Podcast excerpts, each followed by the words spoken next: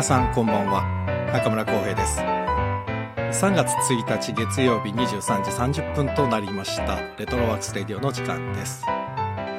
この番組は私演出家中村浩平が舞台や映画音楽などエンターテインメントの話を中心に日々思っていること学びや気づきなどエンタメ以外の情報も微妙に混ぜつつお送りするのんびりラジオです。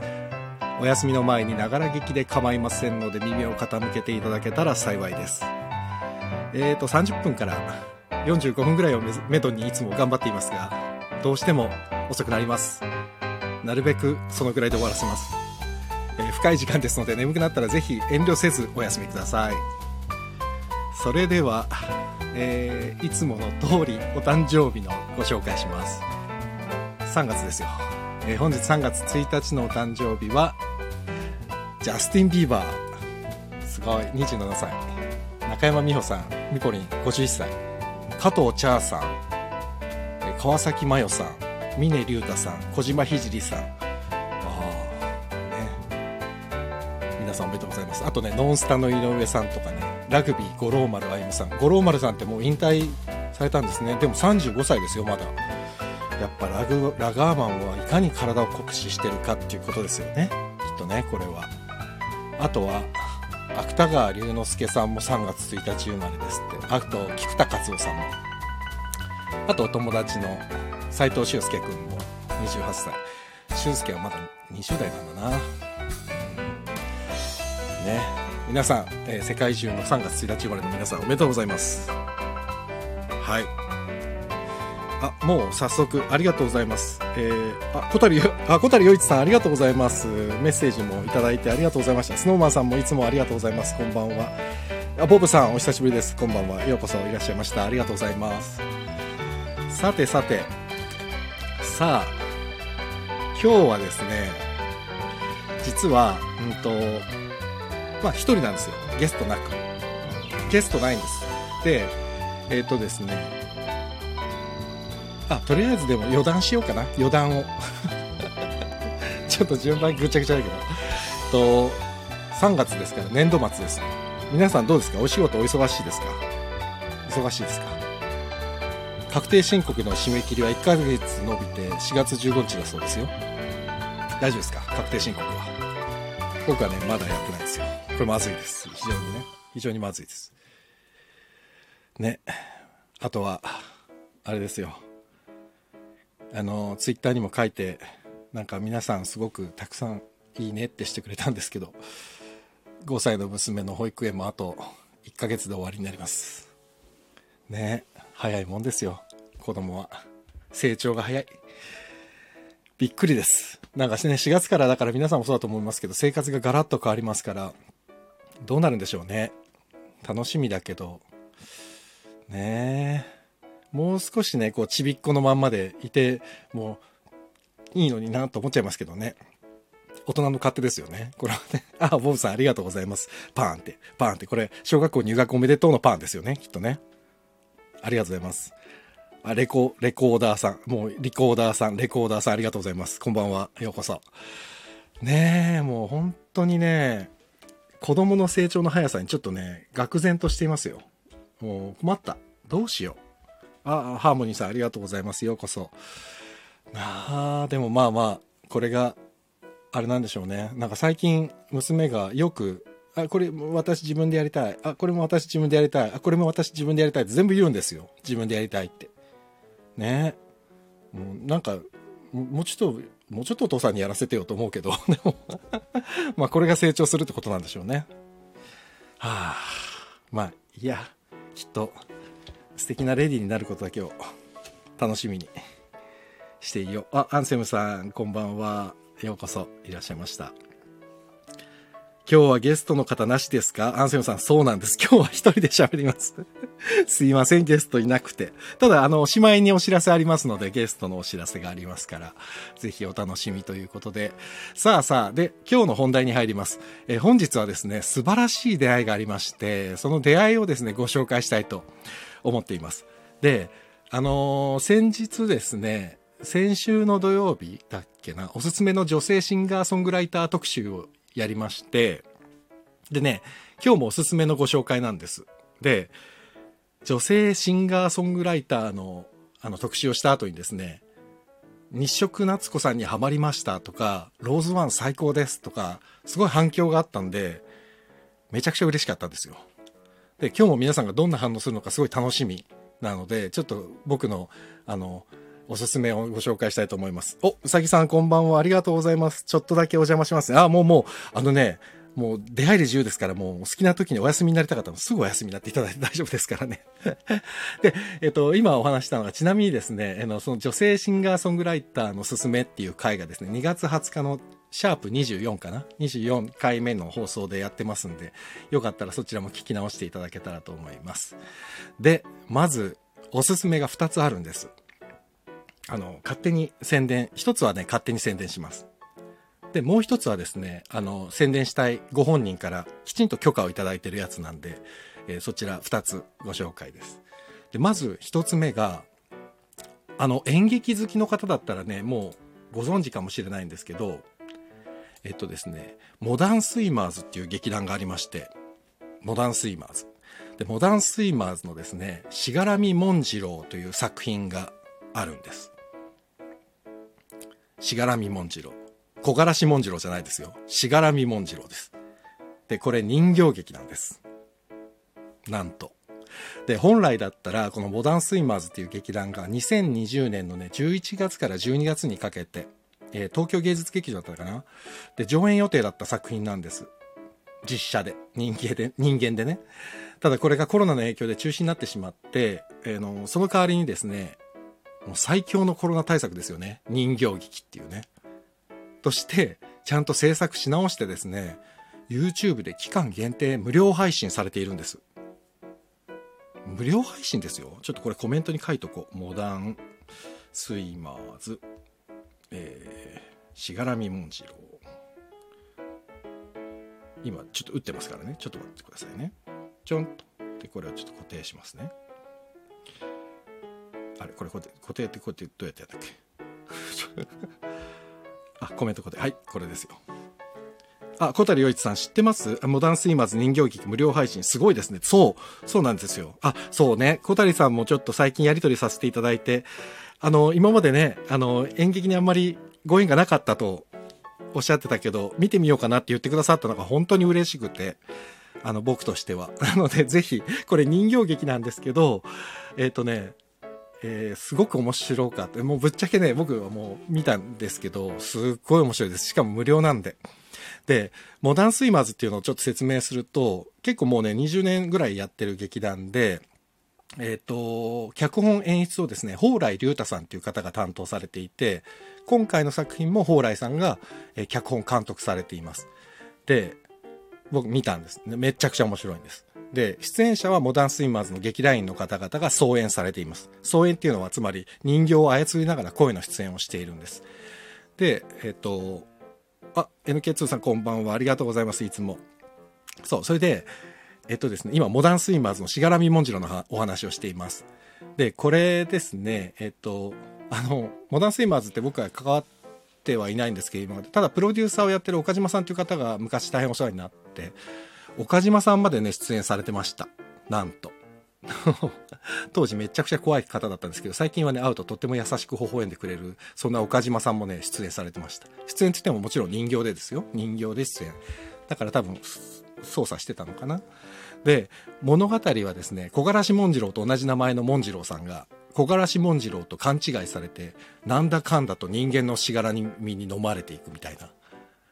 これね、え、ー、と、僕の木曜毎週木曜日にやってる読みたい戯曲の回でも、蓬莱さんの戯曲は、もうね、いくつもご紹介した本があるんですけど、なんていうんですかね、本当にね、人間の差がというか、おかしみとかね、切なさとか可愛さとかね、あの、とんでもないバランスで描ける稀有な劇作家さんだと僕は思っていて、その蓬莱竜太さんの作品はね、本当僕何本も見てるんですけど、みんな面白いです。正直言って。蓬莱さんの作品で、いや、なんか変な言い方ですが、外れはないですね、今まで。で岸田戯曲賞っていう、えー、の演劇界の戯曲の作家さんに贈られる日本で多分最もあの優勝あるあの岸田戯曲賞っていうのも第58回だったかな「まほろば」っていう作品で受賞されていますうん。で、えっと、ちょっと話がぴょんぴょん飛んじゃって申し訳ないんですけども、あの、2019年の10月に新国立劇場で、渦ヶ森団地の眠れない子たちっていう作品も、蓬莱さんがやってらっしゃったんですけど、これもですね、以前の放送でもちょっとおしゃべりしたんですけど、子供なんですよ、主人公が。藤原藤原達也さんと鈴木亮平さん。ただ小学生の役なんです、全員。で、最初はね、小学生の役を大人がやってるから、なんか大丈夫かなちゃんと見れるのかなと思ったんですけど、だんだんもう全然そんなの気にならなくてね、見れちゃうんですよ。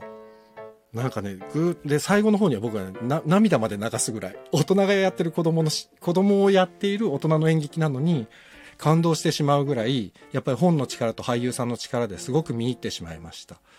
なんかね、人間ドラマをまっすぐ、もう綺麗も汚いもね、含めて全部まっすぐ描く作家さんなんで、ぜひこの蓬莱さんの本を見ていただきたいなと思います。わともこさんともこさんこんばんは。ありがとうございます。初めてライブに来ていただいて。ああ、ありがとうございます。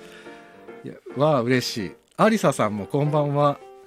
うさぎさん、今 YouTube で調べました。クオリティ高い。そうでしょ ?YouTube 見ました？しがらみもんじろう。あの、人形もそうですし、あとね、えっ、と、ちょっと、あ、アリサさんこんばんは。ちょっとですね、言っときたいのが、人形劇だからって言って、なんて言うんだろうな、ちょっとね、硬いとか、なんか、ちょっとあの、昔の教育テレビ的な雰囲気っていうものではなくて、蓬莱さん独特のですね、えっと、きちんと面白い、えっと、なんて言うんですかね、本。だからちゃんと蓬莱さんの本なんです。だからね、笑えるんです。あの、僕もね、最初ね、人形劇かって最初思ったんですよ。でもね、やっぱり間違いなく面白くて、50分弱、48分とかだったかな。あっという間に見終わりますから、ぜひご覧いただきたいです。僕はね、モダンスイマーズとは全く関係ないんですよ。そんな僕がおすすめしてるから、もう、ぜひ見ていただきたい。で、モダンスイマーズっていう劇団がですね、僕本当もともと好きなんですけど、最近ね、チケットの値段をどんどん下げていて、あの、本当に演劇の敷居をね、下げ、下げつつ良質な演劇を見せてくれる素晴らしい劇団なんですよね。で、まあ僕は関わったことないんですけど、お友達がたくさん出てたりでしてですね、すごく羨ましい。で、もう最近の作品だと2018年に上演された、苦闘天三部作っていう、ああ、今だか、今、だから愛っていうのと、悲しみを消えないでくれっていうのと、死んでいるっていうね、この三部作があったんですけど、これもすごく素晴らしくて、ワウワウだったか NHKBS だったかでね、放送されて、で、この時も東京芸術劇場っていう結構大きな立派な劇場なんで、大体ね、でも東京芸術劇場でやる芝居ってすごく高いんですよ。6000円とか7000円とか、変な話ね。それをね、モダンスイマーズは3000円ぐらいでやるんですよね。それなのにすごいいつも面白いの。だから、ちょっとね、モダンスイマーズってね、今演劇界を結構ぐっと引っ張ってくれてるような劇団なんで、そこが作る人形劇です。あの、騙されたと思って見てみてください。普通に笑えるし、普通にグッとくるし、あの、普通になんか人間っておかしな生き物だなって思いますから。で、あの、木曜日の、あの、読みたい戯曲のコーナーで近いうちに蓬莱さんの戯曲も紹介しますので、ぜひお楽しみにしていてください。お、うさぎさん、今見ながらライブ聞いてます ごい。え、しがらみもんじろうを見ながらこのライブを聞いてくれてるんですか？すごいですね。めちゃくちゃ器用。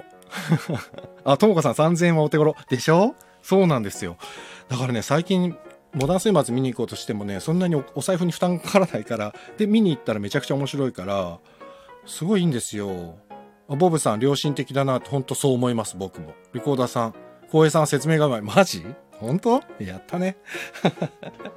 で、うさぎさん、人形劇といえば子供の頃、南総里見八犬伝にはまりまして、当時はひょっこりひょうたん島が人気だったんですが、私は断然、南総里見八犬伝でした。ええー、でも、ひょっこりひょうたん島っていうと、結構、ちょっと、うさぎさん、結構、結構あれですね。ひょっこりひょうたん島って言ったら、だって僕も再放送でしか見てないですね。あ、でも、里見八犬伝もそうか、人形劇でやったんだ。アニメのドラゴンボール見たとき、南総里見八犬伝のパクリと思いました。あー、でも確かにそうか。ドラゴンボールはでも僕はドラゴンボール世代ですよ。小学校3年生ぐらいに、時に水曜日の夜7時ぐらいからドラゴンボール始まったんだっけな、確か。あられちゃんの後番組で。ね。え、ボブさんは？人形劇といえば西遊記。あー、志村けんさんとかね。あ、志村けんさんだっけ？荒井中さんだっけ？ねあ、ありましたね。面白かったな。イカリア長さんのやつとかね。あったあった。えー、小谷さんはチラ、チロッと見ました。人形劇なんて30分ぐらい後でちゃんと拝見しあ、本当にね、ぜひ見てみてください。あのね、結構ね、普通におも、本当に普通に面白いので。ちょっと、あの、下ネタとかもあるんで、ちょっと、あれですけど、人形劇で下ネタですよ。なかなかでしょ？まあそこも含めて楽しみにしていてみてください。あの、もう、もう見たくて見たくてしょうがないっていう方はもう、もうライブ配信切って見てもらっても構いませんからね。あの、アリサさん、どこかで見ることができるあ、YouTube で見れます。で、えっと、このライブ配信終わったら、アーカイブの概要欄のところにリンク貼っときますから、あの、よかったらぜひ、ね、あの、見てみてください。ともこさん笑ってる。ね。いいんですよ。もう本当にね、ライブ切ってね、別にしがらみもんじろ見に行ってもいいですから。それぐらいおすすめですから。ね。ぜひ行ってください。で、あの、モンジロ役のね、津村則義さんっていう俳優さんがいるんですけど、まあ、津村さんのね、モンモンジロの芝居がめちゃくちゃ面白いですから。すんげえ面白い。あもう、あ、人形劇といえばプーク、ロックさん。プーク人形劇団ってありましたね。今もあるのかな？うさぎさんはしつこいですが ドラゴンボールは南宋里見発見での現代版。あと年齢は関係ないですよ そうですね。年齢は関係ないですよね。ああ、でもドラゴンボール、そうですね。ドラゴンボールは僕は本当に夢中になってみましたねアリサさん、ありがとうございます。あ、いえいえ、とんでもないです。アンセムさん、ひょっこりひょうたん島見てた私は70歳。でも私たちの最初はチロリン村とくるみの木です。チロリン村とくるみの木っていうのは僕聞いたことありますけど、見たことないですね。ちょっと調べてみようかな。いやー、いいですね。なんか、皆さん盛り上がってきましたね。しがらみもんじろう僕全然関係ないのにめっちゃ宣伝してますけど、正直本当に僕全然関係ないんですよ。ただ、モダンスイマーズの一ファンです。あの、蓬莱竜太さんの一ファンです。ただ、蓬莱さんは多分ドラマとかも最近書かれてるのかな。蓬莱竜太さんの本本当に素晴らしいので、ぜひ皆さん、あの、蓬莱竜太さんにもチェックをしていただいて、ね、お願いします。さて、あとですね、今のが一つ目です。ともこさん、回し物ですかって。そうだな、回し物になりたいぐらい。ちょっとね、本当もうちょっとお近づきになりたいぐらいです。モダンスイマーズにね。うさぎさん、アンセムさん、共感できる方出てきて嬉しいです。あこうやって、あの、コメント同士で仲良くなってくれると嬉しいです。ぜひ、あの、交流取っていただいて。いいですね。こういうの楽しいですよね。僕、あの、今、コメントくださってるともこさんの旅するバリスタ、ともこさんって、コーヒーのね、あの、コーヒー入れながらおしゃべりするライブ配信をよくやってらっしゃって、僕すごくちょいちょいお邪魔して、コーヒーの質問とかしちゃうんですけど、あそこもすごく皆さんコメントされてる方仲良くて、僕ね、ともこさん知らないと思いますけど、このライブ配信の中でね、だいぶともこさんの話してますからね。正直。もう、びっくりしますよ、ともこさん、多分。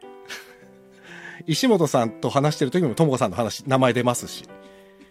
だから皆さん、ともこさんのチャンネルも行ってください。すごい、本当に昼間とかにコーヒークトクトコトコトって入れながらね、おしゃべりしてるのがめちゃくちゃ心地いいんです。ただ聞いてる本当もう、ともこさん失礼かもしれないけど、ながら聞きでね、あの、僕なんか、この前もね、子供のね、上履きを洗いながらずっとともこさんの放送を聞いてたんです。で、泡をね、こうやってタオルでシュッて消し、拭いて、あの、コーヒーの質問したりしてたんですよ。すごいでしょ器用でしょあ、うさぎさん、モダンスイマーズハマりそう。ぜひ見てください。やったー。ね。あの、うさぎさん、ぜひ、あの、女性シンガーソングライター特集も聞いてください。おすすめのミュージシャンがたくさんいるんです。僕の。あ、ともこさん、えー、えー、そうなんですか。そうなんですよ。小谷洋一さん、コーヒーかっこいいですね。ね。小谷さんもぜひともこさん、フォローしてくださいよ。聞きましょうよ、一緒に。そしてコメント欄で仲良くしましょう。ともこさん、全然ながら聞きでも嬉しいです。いやありがとうございます。うさぎさん、人形劇でここまでリアルにすごい、クオリティが高すぎて、皆様本当見てください。感激します。うさぎさん、やったー。うさぎさんもこれでモダンスイマーズの回しもんですね。あ、ボブさん、フォローさせていただきました。あ、これ、あれかな？あの、ともこさんかな？あとね、小谷さんもチャンネルやってらっしゃるんですよ。ほら、漫画家目指したいが昼間の仕事で疲れて全然書けない。ちょっと喋るくらいならできそうって。でもね、小谷さんね、もう書いてましたから、この前。ね。僕チェックしてますから。なんで皆さん仲良くしましょう。ロックさん。プークのアトリエはなんとスペースゼロのそばにあるのです。お、新宿ですね、スペースゼロ。あ、新宿、え？スペースゼロだと、どっちだ？中野？だっけ？今、全労祭ホールってどっちだ？全労祭スペースゼロ？新宿か？な？そう。ちょっとわかんないや。お、忘れちゃったな。えーともこさん、小谷さん、ありがとうございます。あ、あら、小谷さんもうフォローしたのかな？はい。さすが皆さん。うさぎさん笑ってるね。あ、ああ、南新宿ですね。はいはいはい。そうですね。そうか、プークってあんないいところにあるんですね。いやいや、あ、と、小谷さん、ともこさんよろしくお願いしますって。いいですね、こういう交流。ちょっと待って。僕のちょっともうお一つ、おすすめもう一つ聞いてもらっていいですか？これね、えっと、今こうやって皆さんがスタンド FM で交流してくださってるのと同じようにですね、実は、あのー昨日、日曜日に久しぶりに昼間僕一人で散歩、近所散歩してて、ちょっとまあ、昨日の昼間の放送でも言ったんですけど、娘と二人で散歩に出かけようと思ったら、お家出たらですね、娘が友達に会っちゃって、お父さん一人で散歩行ってくれって言われて、で、しょうがないから近所の河原に一人で行って、一人で河原を散歩しながら、あの、配信したんですよ、昨日。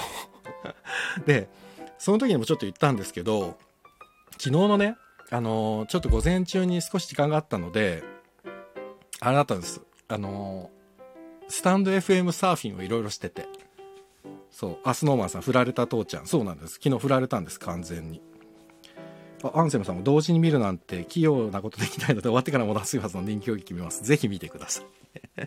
で、もう一つ紹介ありますからね、今日。そう。それで、昨日の昼間にそのスタンド FM を徘徊してる時にですね、たまたま聞きに行ったチャンネルで素晴らしいバンドに出会ってですね、ぜひご紹介したいっつって、ご本人にも言ったら OK いただいて、で、まあもう昨日の今日ですからね、完全ににわかファンなんですけど、実際ね、昨日から今日にかけて、あのーサブスクですげえ聞きまくってるんです。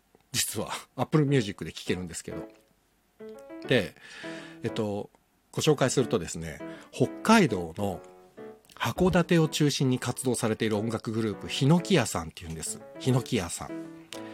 で、メンバーのね、渡辺博さんってギターボーカルの、えー渡辺博さんのチャンネルを聞いていて、ヒノキ屋さんの活動だったり音楽だったりにすごい惹かれてですね、僕にしては非常に珍しく自分からグイグイグイグイ渡辺さんに連絡してですね、曲をかけさせてくださいっつってお願いして、もうね、正直ね、自分が渡辺さんだったら弾くぐらい、あの、連絡しました。あでもそのぐらいもう食らってしまって、わあ、これはいい、かっこいいなと思って。で、あの、渡辺さんのチャンネルも概要欄に後ほど載せますけれども。で、このヒノキ屋さんって、あの、日本だけ、その、渡辺さんのチャンネルで話してるの聞いてて、もう後でも調べたりもしたんですけど、日本だけじゃなくてですね、世界各国で演奏されていて、で、まあ今はコロナの影響で難しいようなんですけども、渡辺さんも放送でおっしゃってたんですけど、アメリカ、ブラジル、ギリシャ、クロアチア、フランス、チェコ、韓国、台湾、ハンガリーとか、まだまだまだ、なんかいろんなところ、本当に世界各国で活躍されてるんですよ。すごいでしょ？でね、楽器編成も、歌にね、ギター、ハーモニカ、えー笛、和太鼓、パーカッション、ウードベース、アコーディオン、あとね、アフリカンパーカッションとかね、もうなどなどなどなど。す すごくない、面白くないですか？聞いてみたいでしょ？で、これね、あの、渡辺さんに許可いただいたんで、今かけようと思うんですけど、せっかくなんで今日は2曲かけさせていただきたいと思っています。そう、笛って、あれですよ、日本の笛。と、あとね、フルートもの方もいるんです。笛って、笛ってね、ともさん、笛って書くとなんかすごい、笛って。文字で見ると超面白いな、笛って。うさぎ、うさぎさん、モダン、あ、無断スイマー、モダンスイマーズが、の制作発表会まで人形劇ですよ。そうですよ、そうですよ。あ、そうそうそう。あ、よく見つけましたね。そうなの。すごすぎる。函館アーティストライブヒノキ屋で YouTube で出てきます。そうなんです。ありがとうございます。そう、函館のアーティストでね、ヒノキ屋で YouTube でも出てきますから。あ、ともこさん笑ってるね。笛ってね。笛ってな。あ、無断スイマーズをモダンスイマーズ。あ、訂正あありがとうございます。ボブさんはあかん。同時には聞けへんかった。いいですよ、無理しなくて。もうね、あの、ライブ切ってね、あの、見に行ってもいいですからね、本当に。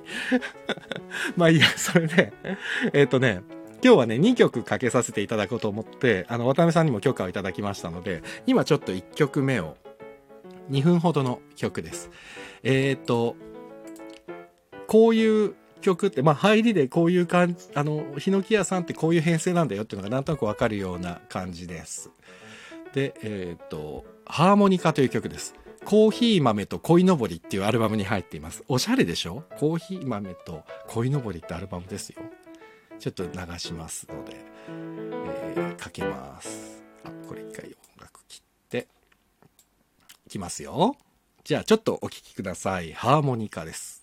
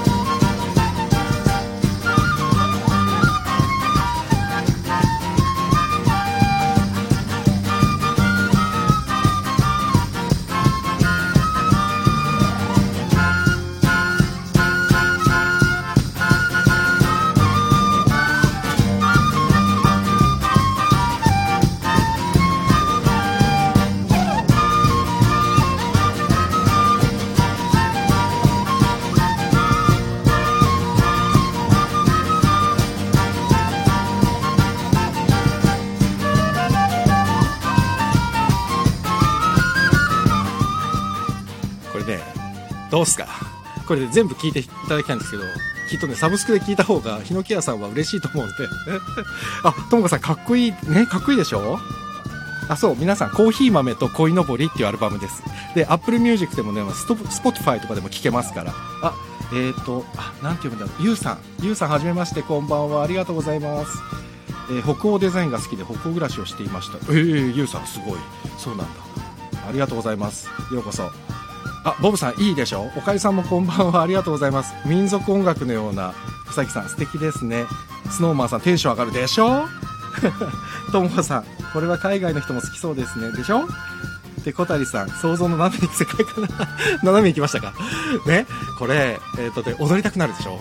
で、和楽器とか民族楽器の組み合わせ。で、曲調もですね、アルバムの中で、もう本当に様々で、一つのアルバムででですね、なんかね、いろんな風景を感じることができるっていうか、まあ、ちょっと今、風景と思わず言ってしまったんですけども、あのーて言うんだろうな、えー本当にね、音を聞いていて、なんつうの？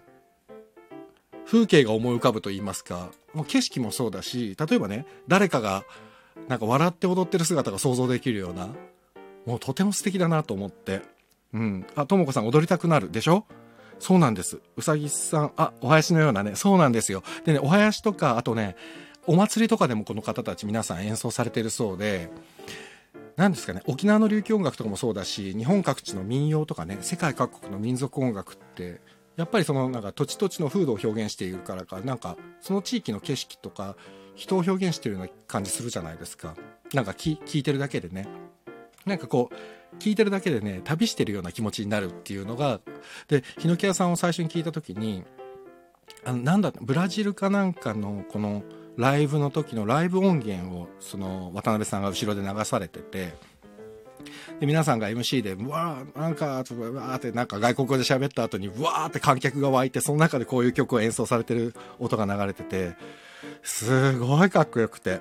ね、スノーマンさんもテンション上がるでしょ？あ、ロックさん、ケーナやパンフルートと同じ。あ、そう、で、多分ね、ロックさんさっき書いてくださってたんですけど、横笛尺八ってのはちょっとわかんないですけど、そういうね、なんていうの、和楽器もやっぱり外国の方もすごい喜ぶだろうなっていう感じするじゃないですか。だから、もうね、なんだろう、音楽っていうのはもう言語の壁越えてさ、せ世界共通だなっていうのを改めてね、ヒノキ屋さんを聞いて感じていて、すごくないですか、これ。だからね、これをどうしても昨日、その、あ、これちょっとあれしなきゃ。忘れた。コメントの解除をして、今、ヒノキ屋さんって書かなきゃ。コメント。ヒノキ屋。あ、これいいか。ヒノキ屋って書いて、ちょっと止めとこう。あ、えーと、どうやってやったヒノ、コメントの固定僕すごい苦手ですわ。これ、これいいのか？あ、これ、いやいや小谷さん、初めて接する世界でびっくりです。それこそ人形劇っぽい世界を感じあ、あー、面白いかも。だからね、でも、ヒノキ屋さんって多分お芝居の、えっ、と、劇版、劇の伴奏とかでもきっとねあこれ合うかもっていうのがいくつもなんかねシーンが思い浮かぶというか。だからねそういうのも渡辺さんちょっとお話ししたいなと思ったりもしてるんですけど。で日野ケアさんなんですけどさっきねうさぎさんだったかな書いてくださってましたけどあの函館国際民族芸術祭っていうのを企画されたりですねあの子供たちのための学童クラブを運営されてたりするんです。函館で。あの日の天っていうねとかねあとは何て言うんだろう。あとなんだっけな。えっ、ー、とあ音楽活動だけじゃなくてそういうねさまざまなこう社会活動とか地域芸術活動をされてるんですって。うんだから本当にねすごいねもう昨日一日でもうすっかりファンになってしまってもうなんか僕ねずっとだから Apple Music で今日もずっとかけながらいろいろ作業したり仕事したりしてて。あともこさん小谷さん確かに。ね。確かに本当にこれねいいですよね。なんかいろんな景色見えません？その人形劇もそうだしねいろんな景色見えるのがすごく僕はいいなと思って。うん。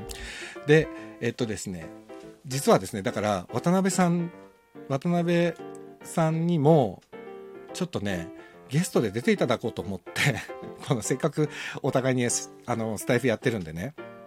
で今日はちょっとタイミング合わなかったんですけどそのね何て言うんですか学童の話とか学童クラブの話だったりとかその芸術祭の話函館国際民族芸術祭の話だったりっていうのをちょっとお伺いしたいなと思ってそうコラボしたいなと思ってるんですよともこさん。そうなんです。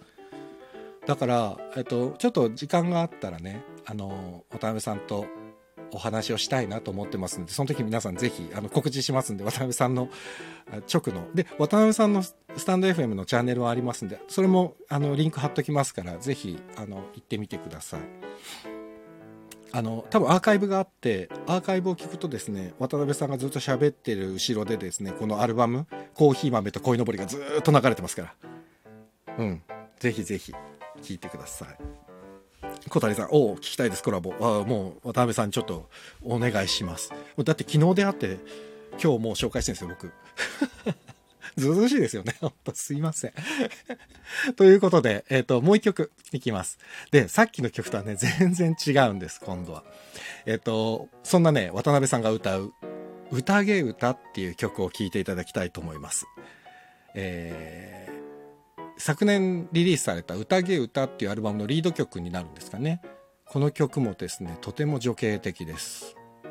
なんかね北海道の風景が浮かぶというかちょっと今かけますね。なんかねほら全然さっきと曲調違うでしょ。アコースティックギターから入ります。宴歌です。ちょっと聴いてください。ワンコーラスぐらいでまた僕が喋り出しますからね。じゃあちょっと。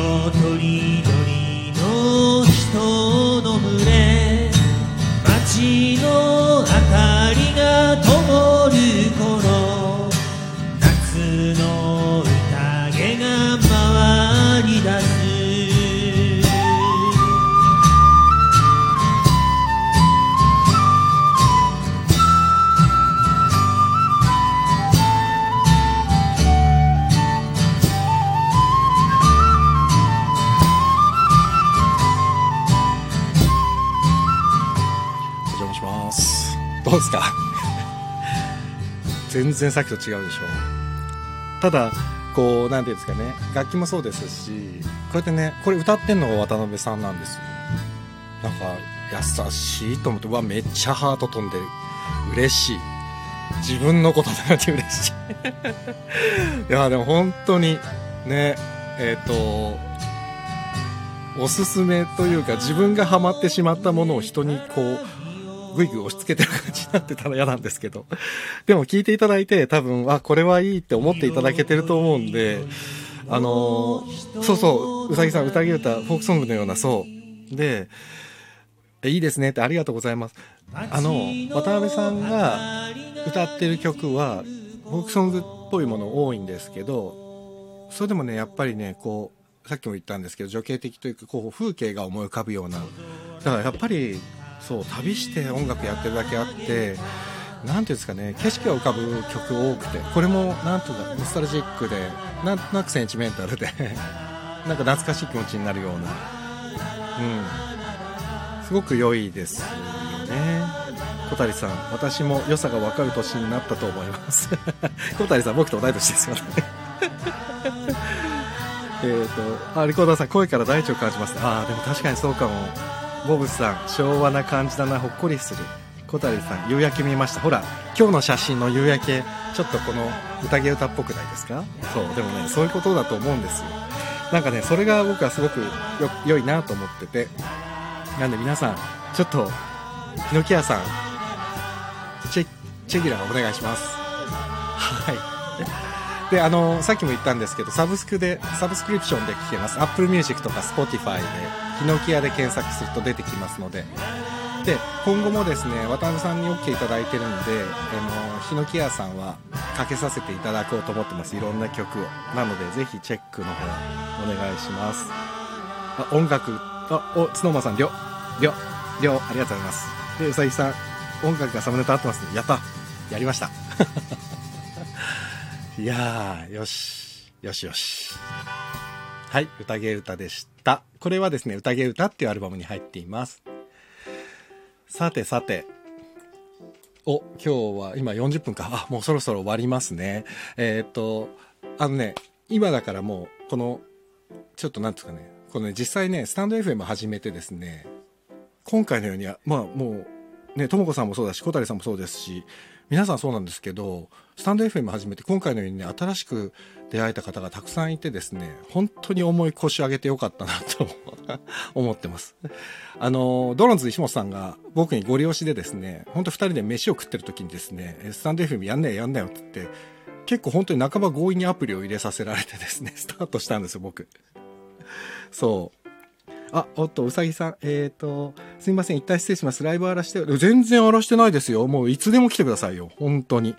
でも、ね、また遊びましょう。うさぎさんありがとうございます。おやすみなさい。そうそう。で、えっ、と、何の話だ？あ、そう石本さんだ。そう、二人でご飯食べてる時に、石本さんが今ハマってるっつって僕に半ばこう、強引にアプリを入れさせてですね、スタートしたんですけど、でも最初だから去年の11月ぐらいにアプリ入れてたのに全然やってなくて、で、えっ、と、先月の暮れぐらいから始めて、で、まあ、そそれこそともこさんのあのライブ行かせていただいたりして、だんだんだんだんこう輪が広がって、で、石本さんがね、ちょっと面白い、あの、イベントをですね、スタイフ上で、ティラミスさんっていう方とやってたりするんですけど、そこになんともなんとも乱入してですね、ちょっとお友達が増えてきて、お、ともこさん、スタイフでの出会い本当に良いですね。私も先日リアルオフ会楽しみました。それね、やってみたいんですよ、僕も。で、ともこさんのお店にコーヒーを飲みに行きたいんです。それがね、石本さんとずっと言ってるんです。だからほら、コロナでね、なかなかさ、あの、動きにくいじゃないですか、今だからね。近場の人は羨ましいなと思いながら。そう。だからちょっと、ともこさんには、あの、石本さんと会いに行きますから。これリアルに。思ってますんで。お願いします。ぜひ、その、その時にはぜひお願いします。あ、小谷さんもじゃあ行きましょう、コーヒー飲みね。あ、小谷さんでも遠いのかな？関東近県じゃないのかな？うん、ぜひ、ともさんの方に行きますから。そう、それで、そうなんですよ。だからね、今だからね、言うと、ぶっちゃけね、正直ね、僕、あの、演出やってるんですけど、あの、コロナの影響で仕事が本当に激減しちゃって、舞台演出もできてないし、もう廃業も覚悟してるぐらいな感じ、まあ今もそ、そんなに、それは、その、例外ではないんですが、あの、二十、二十数年ノンストップでね、芸術活動をしてきたんですよ。で、初めてピタッて今、ここ1年ぐらい止まってしまって、本当にどうしようって本気で不安になって、た時に始めたのがこのスタンド FM なんですよ。うん、そう。あ、ともこさん、石本さんの馬肉屋さん、行きましょうね。馬肉屋たけし行きましょう。もう僕は馬肉屋たけしは多分、恐ろしいほど言ってますんで、行きましょう。だからスタンド F のアプリ入れたの馬肉屋たけしのカウンターですから。行きましょうね。ぜひ行きましょう。そう。なんだっけ？何の話？あ、そうそうそう。でね、そうそう、スタンド FM 始めた時も、もう40過ぎたおじさんがね、誰も聞きもしないネットラジオなんて始めて何やってんだよって、まあきっとね、近場にいる友達には思われてんだろうなって、正直ね、周りの目も相当気にしてたんですよ。でもね、1ヶ月続けてみて、あの、その周りの友達たちもなんかこう、こういう面白そうなことやってるねとかね、聞いてくださる方もたくさんいらっしゃるし、こうやってお友達になってくださる方もたくさんいらっしゃるし、あとスタンド FM の公式でおすすめチャンネルって言って紹介してもまではしていただいて、でね、なんかもう本当にスタートしてよかったなと思っています。あとはもうね、あの、早々にですね、3回目ぐらいで両親にこのラジオがバレてですね、生存確認もしてもらえてるみたいなんで、それもまあ、よかったのかなと思って、全然実家にも帰れないでね、この状況なんで。ちょっとまあ、未だに不安なのはね、あの、あれなんですけど、本当によくよく近所でお芝居やってた仲間は全くこの番組に触れてくれないっていうね。なんでなのかな なんでなんだろうな。まあでも気にしてもしょうがないんでね。あの、きっと聞いてくれてるのか、なんかやってんだろうなって多分ね、なんかやってんだろうなと思ってやってく、ね、見てくれてるんだろうなと思ってるんで、まあまあそれは、ね。お、えともこさん、スタイフ始めたら毎日が楽しくなりました。で、ともこさんのスタイフ、本当に皆さん行ってほしいです。なんかね、すごくね、聞き心地がいいというか、居心地がいいんですよ。ともこさんのコーヒーシュって、コーヒー入れてくれるスタイフ。そう。スノーマンさん3回目って早いですね。ああね。本当にね。そう、だからさ、えっ、と、ちょっとね、このせっかくスタンド FM 始めたんでね、このご縁がさらに大きな縁ってなってね、コロナの終焉後に太くこう繋がっていきそうな気がしているんです、今。なので、まあ、聞いてくださっている皆さんにも何か恩返しができるように引き続き頑張りますのでよろしくお願いいたします。すげえ真面目に今語りましたからね。ありがとうございます。さあ、じゃあ終わろう。うんと、ちょっと、はい。さあ、では、明日なんですけども、明日からですね、しばらくゲストが続きます。あ、しばらくじゃないか。ちょっと飛び飛びですけど、ゲストウィークみたいになります。明日は、まあ、いつも通りなんですけど、毎週火曜日は、松も、あ、松、ん？松岡弘さんと、ね？あ、ちょっと待って。あ、小谷さん、埼玉済みです。どこでも行きます。マジで。さ、だって、ともこさん埼玉ですよね。わら、一緒だ。あ、じゃあ行けますね。ちょっとじゃあ、リアルオフ会ですね、これは。僕埼玉じゃないんで、ちょっと、コロナが明けたら行きますから。あら、まあ、あ、そう、ともこさん埼玉です。ボブさんお店も埼玉ですか？って。ともこさん、この間スタイフ埼玉会したんです。小谷さん、ご近所。多分ご近所ですよ。ボブさん、お店もね、埼玉ですよね、ともこさんね。ね。だから多分ね、じゃあもうみんなで行きましょう。ともこさんのコーヒー飲み、バリスタのコーヒー飲みに行きましょう。あ、お店は都内なんだ。あ、じゃあ俺行きやすいわ、都内だったら。ちょっとじゃあ、だから皆さん一回ほら、ともこさんのチャンネル行って、あれすればいいんですよ。ともこさんのことを根掘り葉掘り聞いてみてください。みんな埼玉だ。埼玉、あれ？